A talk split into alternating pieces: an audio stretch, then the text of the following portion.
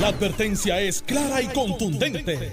El miedo lo dejaron en la gaveta. Le, le- le estás dando play al podcast de Sin, miedo, de Noti1630. Con este, eh, eh, le di los buenos días a Palo Limpio, después tu dinero seguro, este es el cuarto. Buenos días Carmelo, buenos días Alejandro. Buenos días, Alex, a ti encantado de estar aquí otra mañana.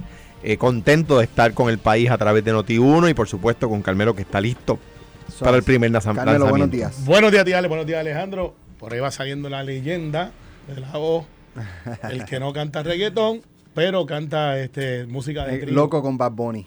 No, no, sí. eh, Tiene, todas las Elvira, canciones. Elvira, Y, y, y, y hoy tiene la de Coscuyuela, que sale.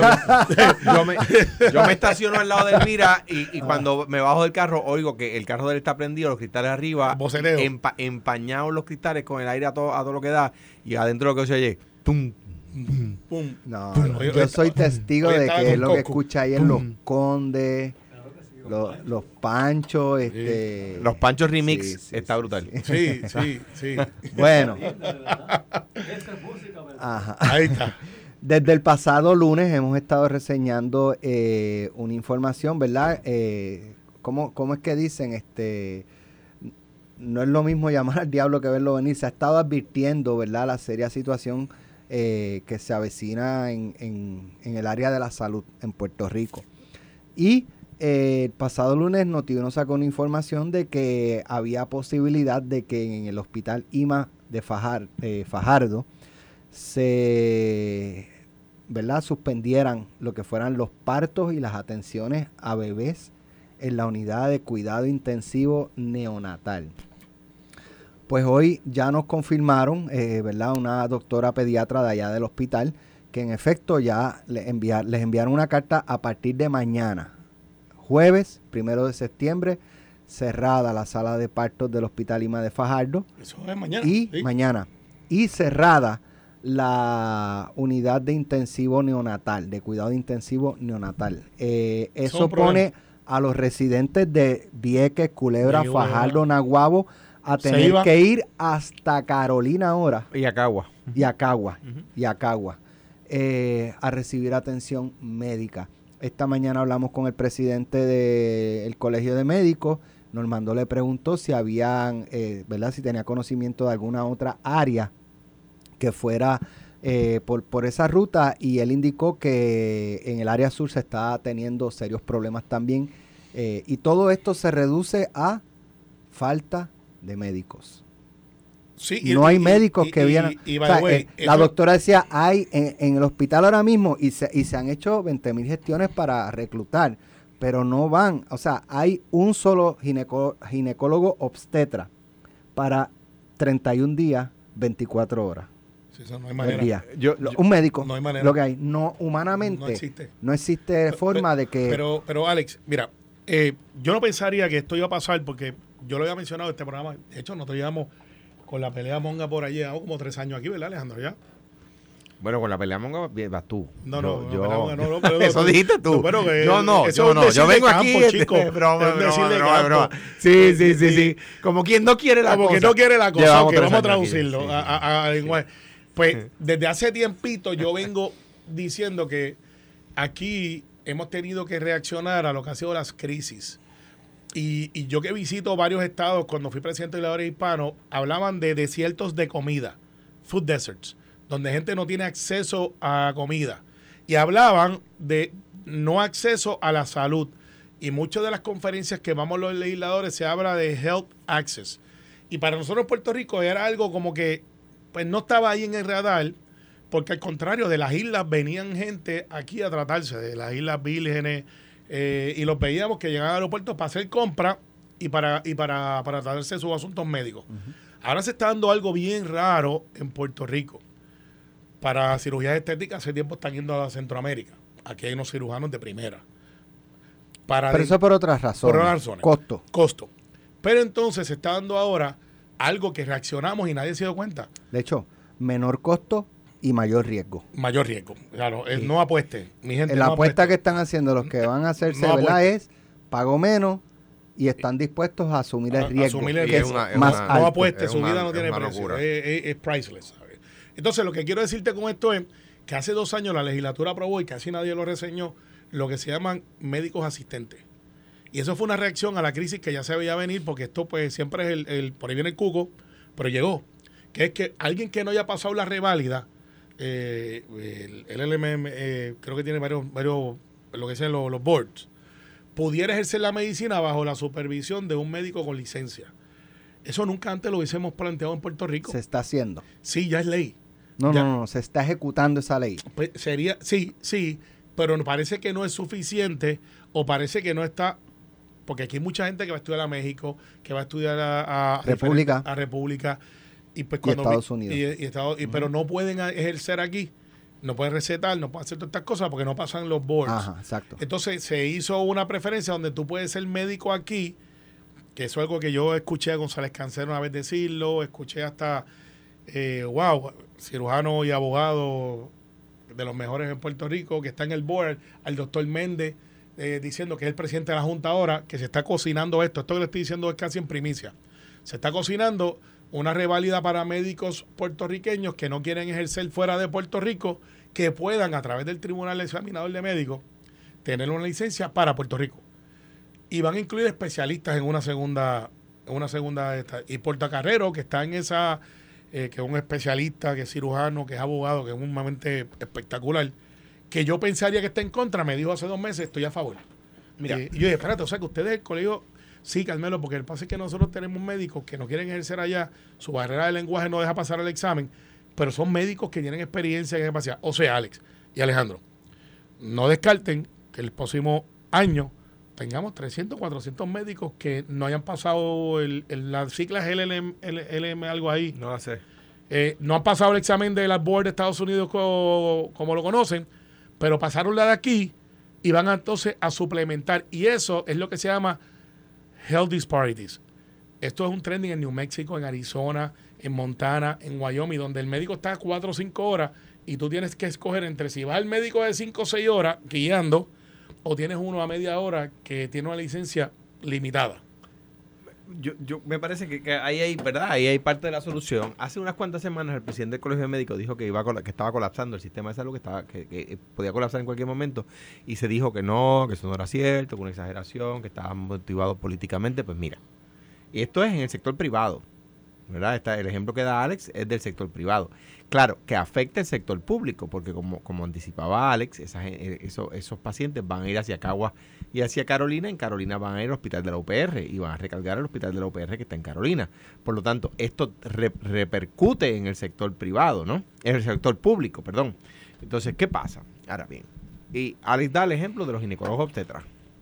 Creo que hay 60 o 90 en todo Puerto Rico, una cosa así decía el presidente de la Asociación de Ginecólogos Obstetras de Puerto Rico hace poco aquí en Noti1, con Normando.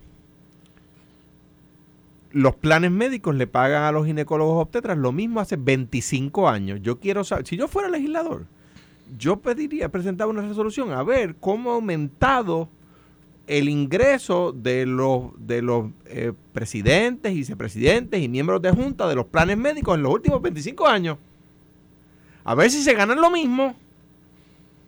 Porque le pagan lo mismo a los obstetras. O si las pólizas son las mismas de hace 25 O si, años. o si le cobran a, los a, los a los tarjetavientes, ¿verdad? A los, a los, A los asegurados. A los asegurados, lo mismo en los últimos 25 años, porque le pagan a los pediatras lo mismo hace 25 años y le pagan a los dentistas lo mismo hace 25 años. Pero entonces vemos en la página de negocio que a cada una vez al año muy orgullosamente reportan las ganancias y lo sólido que está el plan. ¿A cuenta de qué? ¿A costa de qué? Entonces, ¿cómo reacciona el gobierno? Bajando, eh, que paguen 4% de contribuciones. ¿Por qué? Porque no se atreven a meterle mano a quién? Al plan médico. Y es en todos los gobiernos, no, no, no atacando al PNP. Sí, los Pero- planes- los planes son el Pero, pero la verdad es que llevan 25 años. Yo quiero saber, o sea, si yo fuera legislador, yo presentaba una resolución de investigación, una cosa, no un proyecto de ley. Mire, planes médicos. Yo quiero saber cómo han aumentado los ingresos de su junta de directores.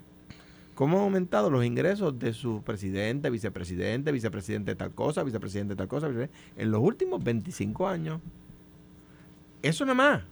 Después, ahora dígame, ¿cómo usted ha aumentado las, la- la- la- las- las primas ¿Cuánto costaba un MRI hace 20? ¿Cuánto era el deducible? ¿Cuánto era el deducible de un CT scan? ¿Cuánto era el deducible de ir al laboratorio? ¿Cuánto le pagan al, al, al, al médico? Los dermatólogos, me dice un dermatólogo amigo mío, mira, a mí me pagan 17 pesos por atender a una, a una persona que puede tener un melanoma. Eh, si pongo Botox, me gano más, no cobro, no cojo plan médico. Entonces, ¿qué voy a hacer? ¿Poner Botox o atender melanoma?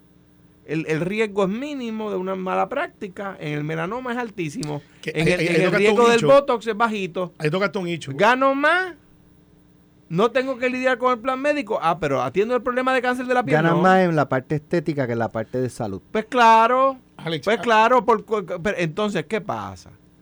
La reacción nuestra, instintiva, no estoy, no estoy eh, atacando a Carmelo pa- para, nada, en lo absoluto. Pero no, no- bájale las- los impuestos a los médicos. Entonces, ¿qué pasa? Un policía de su salario se gana tasa completa, se pa- paga tasa completa, excepto por las horas extras que present- eh, yo, yo presenté legislación y se aprobó para que no pagaran impuestos por las horas extras. Pero de su salario, un policía que tiene que ponerse una pistola en la cintura y salir a combatir el crimen, pa- paga tasa full. Y un médico, ah, para que no se nos vaya, paga 4%. No, Pero hombre, no. Los policías se están yendo también. Exacto, pero no, mira, hombre, no. Alex, Entonces, Al- ¿qué vamos a hacer? Reaccionar. Que, eh, pues, yo propuse eliminar la contribución de ingresos totalmente a todo el mundo. Pues, pues, Bueno. pues, pues, pero no, no, o sea, no, yo creo que la, la calentura no está en la sábana. Vamos a meterle mano a los planes médicos, pero vamos a hacerlo. ¿sabes qué? Y, y por ahí va, por ahí va la cosa. Pero, eh, eh, no, por ahí va, por ahí va. No, ya, ya, eso va, eso va. Lo que pasa es que tampoco puede ser que vamos a eliminar los planes médicos. No, no, Porque, y nadie está hablando de eso. Claro, pero bueno, hay que ser bueno, claro. porque na- hay nadie gente- en Puerto Rico. Recuerda, En el resto del mundo, yo, yo puse el otro día en Instagram, este, Los países que salud pública... salud pública universal, Ajá, mixta o, o- o- o salud privada. está bien, pero Y, y- y los países donde no es salud universal o mixta se están quedando solos. está bien, pero sabes que y, y, y para ser bien, bien claro, ahorita yo hablé de los A García de- Padilla 7. Mira. A García Padilla el número 7 para que lo vean. Mira, el, el hecho de los médicos asistentes, o sea que yo uso el doctor Carlos Santiago de Bayamón de referencia todo el tiempo, el problema que tenemos también los médicos, tienen los médicos, es en la póliza de malpractice. En Puerto Rico la póliza de malpractice es, pues, este médico se gana 300 mil pesos, por ejemplo, y tiene una póliza Alex y Alejandro que pagan 40, 50 mil. Si traemos los médicos asistentes, también tienen que pagar por los errores de eso y la póliza sube. Y es un hecho que hay que trabajar, porque legislativamente no atendimos eso. Ponerle un tope a las pólizas de mal, a, la- a que por lo tanto baja la póliza. Pero a lo que dice Alejandro, este es el hecho de gobernar, eh, o el arte de gobernar. Vamos a quitar los planes médicos. Que alguna gente, no Alejandro, piensa, bueno, que Alejandro se tiró el charco ahora y dijo que él- él- hay sistemas que, que funcionan así. Ah, el- yo- ah, un- un- un- una persona me pregunta en, en Instagram, ¿y por qué tú no lo hiciste? Pues porque no había chavo. Bien, Ahora, se reestructuró la deuda y hay chavo. Pues mira lo que pasa, y, y mi única objeción, porque yo soy de los que creo que el acceso a la salud debe ser para todo el mundo. Y no hay por qué yo montarme, tengo que montarme en un avión cuando hay gente que quizás no se puede montar para atenderme fuera de Puerto Rico cuando debemos aspirar a ser una sociedad de primera. Y eso incluye seguridad, salud, ambiente, calidad de vida. El problema que tenemos es que la industria de seguros en Puerto Rico representa no los que vemos en televisión, miles y miles y miles de empleos bien pagos.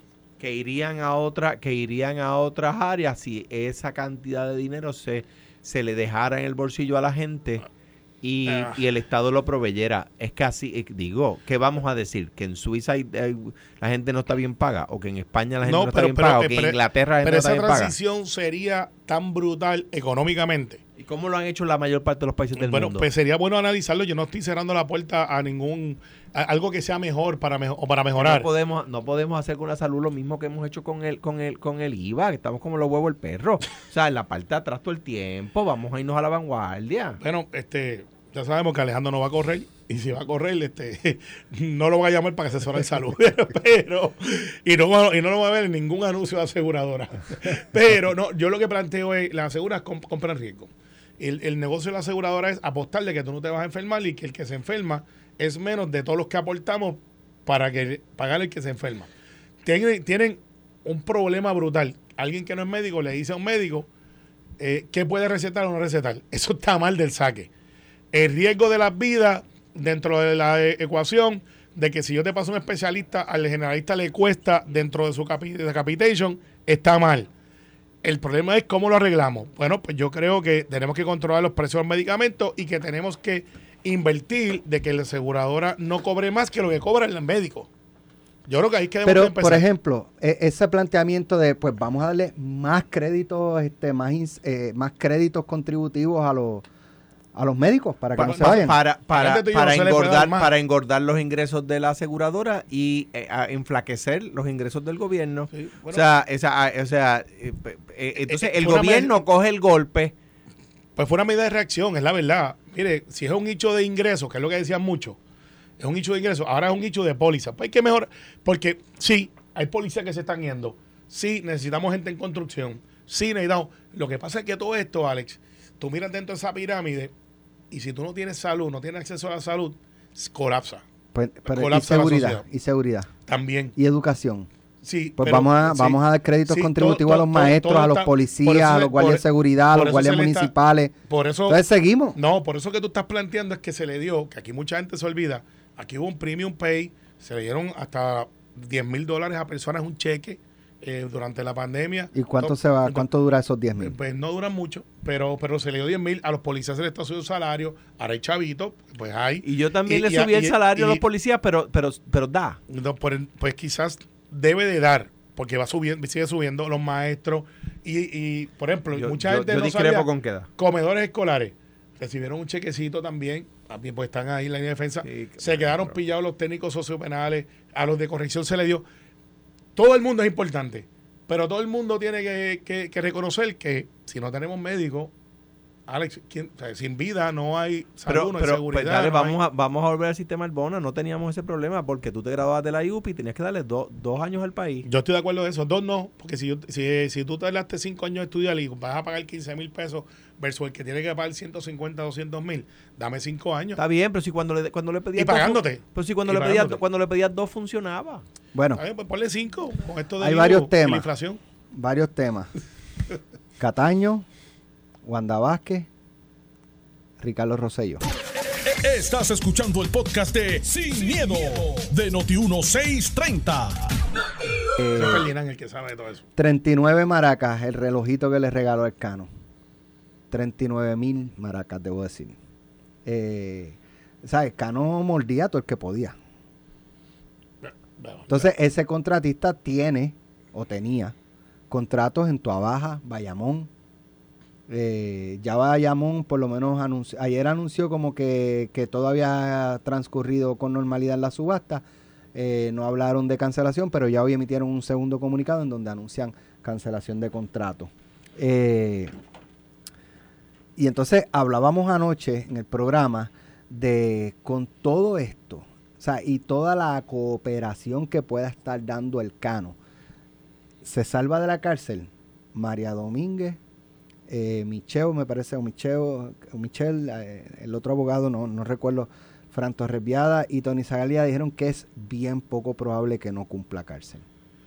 ¿Por qué? Porque él mordía tanto y, y era, o sea, su nivel de corrupción estaba a otros niveles como para que un juez le pase la mano y, y- y no le imponga cárcel. Mira. aunque sea mínima, Mira, yo, aunque sea dos, tres años. yo no llevo derecho criminal, pero ten- la- su cooperación tiene que ser demasiado absurda como para que... Yo, yo, yo igual pienso que es poco probable por... no- Pero imagínate que Al Capone hubiese cooperado y hubiese entregado sí. con, con- Se murió en la cárcel. Al Tú sabes. Y, ah, pues vamos. No, Digo, no. yo no le deseo eso al Cano, por favor, nadie me malinterprete, pero, o sea, no le deseo que Sí, sí, sí.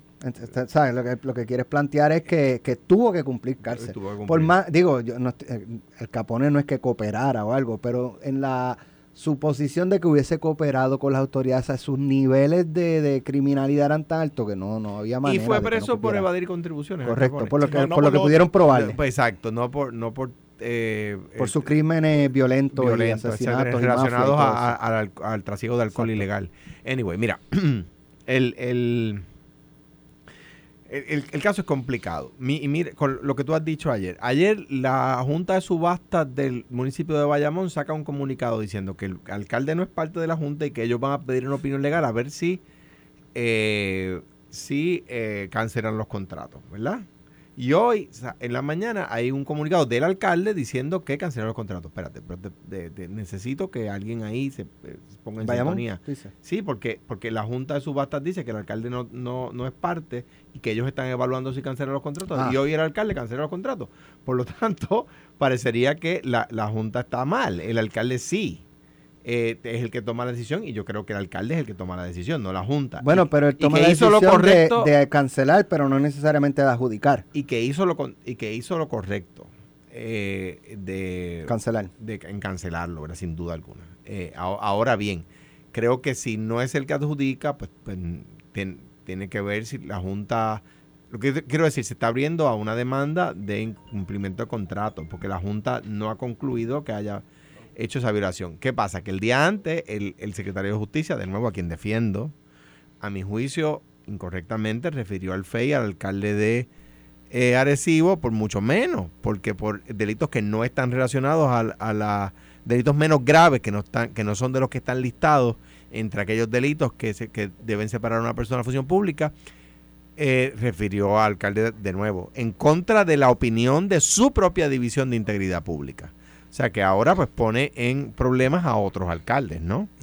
Eh, eh, me parece a mí que, que- que la opulencia que sigue ilustrando el exalcalde de Cataño le hace daño. O sea, el, el andar por ahí en carros lujosos, eh, etcétera, pues me parece, ¿verdad? No sé, me parece que le hace daño eh, eh, a la hora de la evaluación que vaya a hacer en su momento el juez al decidir qué, qué sentencia, a qué lo sentencia.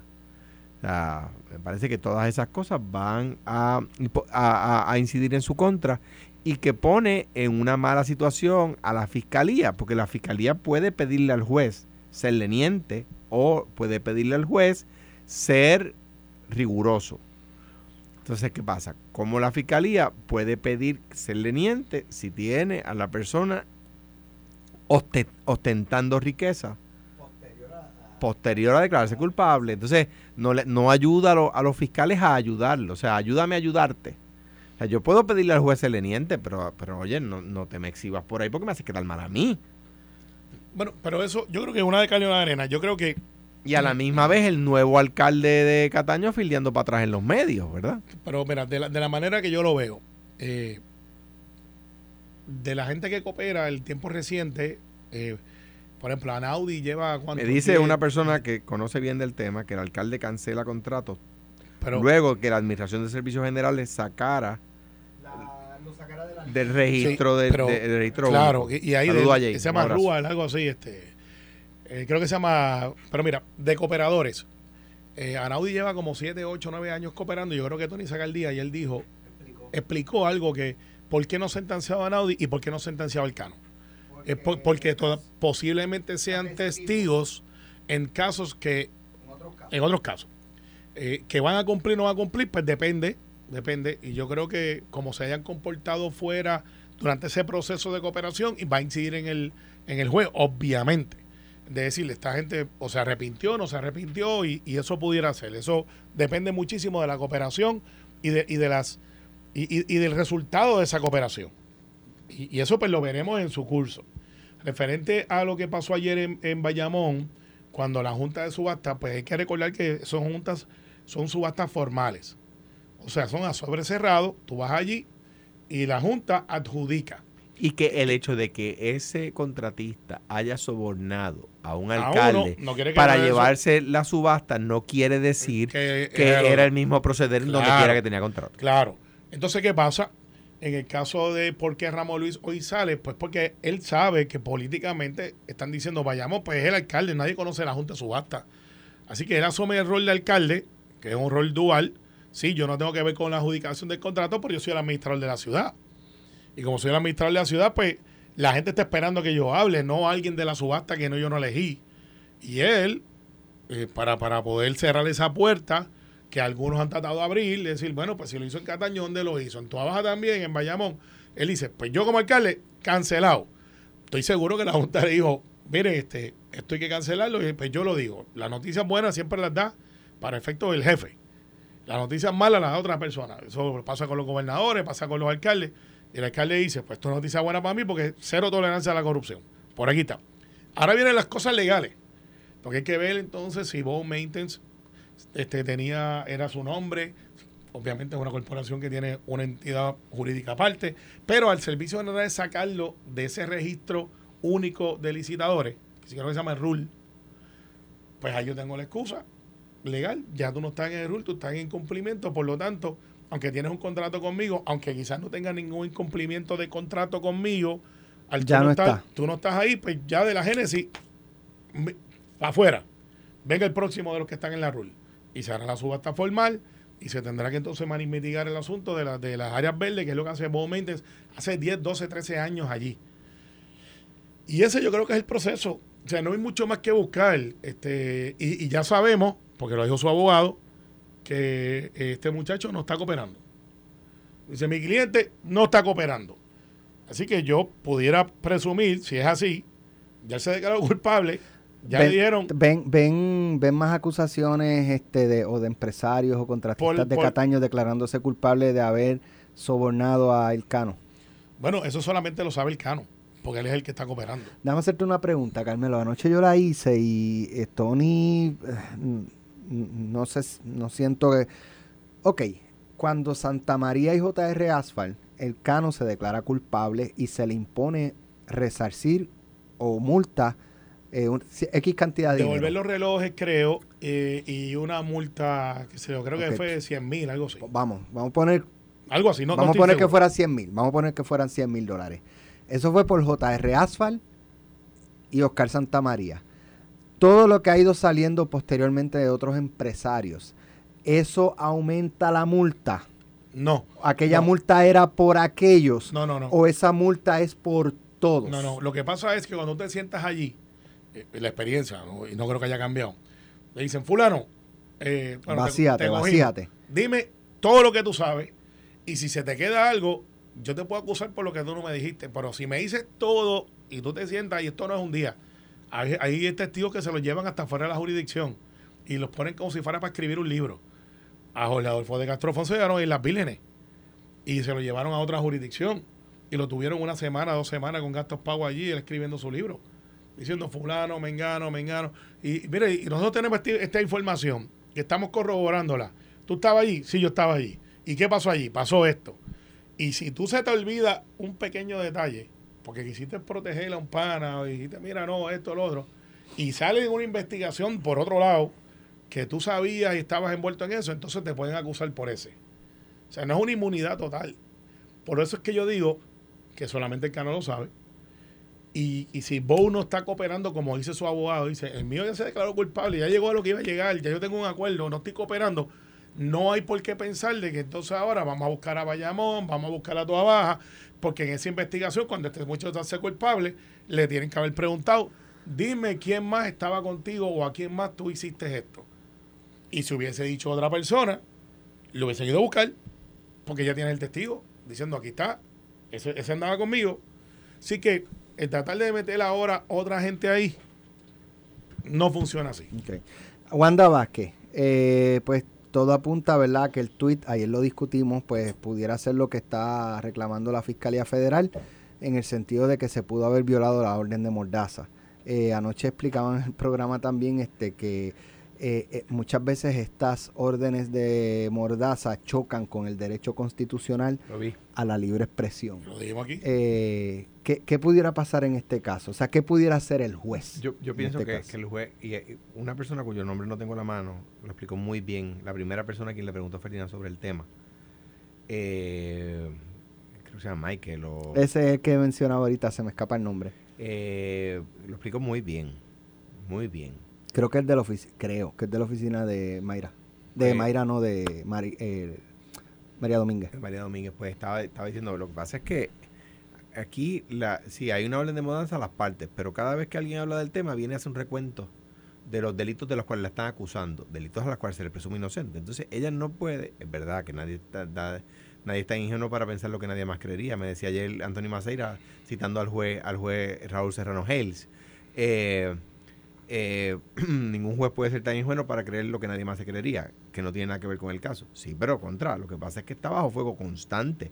Entonces, decía yo ayer, los fiscales, de una manera con mucho aplomo, con mucha seriedad, hacen una conferencia de prensa, la ponen por el piso, radican una moción de mordaza, entonces la, la, la juez, la, la exgobernadora tiene ahí tres minutos frente a la prensa ahí sin, sin maquillarse, sin las banderas detrás, sin podio, Pero- y de ahora en adelante sí, nadie puede decir, pero- y todos los días se Ok. reseña en los No, medios no, no, todo pero- lo cual la acusan. Pero, pero, por ejemplo, ese día la fiscalía estuvo por una hora hablando de ella.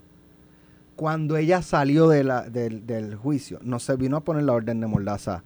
Eso no fue inmediato, eso fue varios días después. Ella pudo haber, antes de que se impusiera esa orden de mordaza, haber estado dos horas hablando con Notiuno, con Eh, Pelotadura, eh, eh, con quien quisiera. eso, eso es verdad. y no lo hizo. Eh, fue ella quien renunció a eso. eso, bueno, no renuncia, nunca Bueno, se no, al no hacerlo, pienso yo, Claro, pero, pero por ejemplo, ¿cuántos meses estuvo la fiscalía preparándose para ese evento? Entonces, me- más o menos lo mismo que la defensa.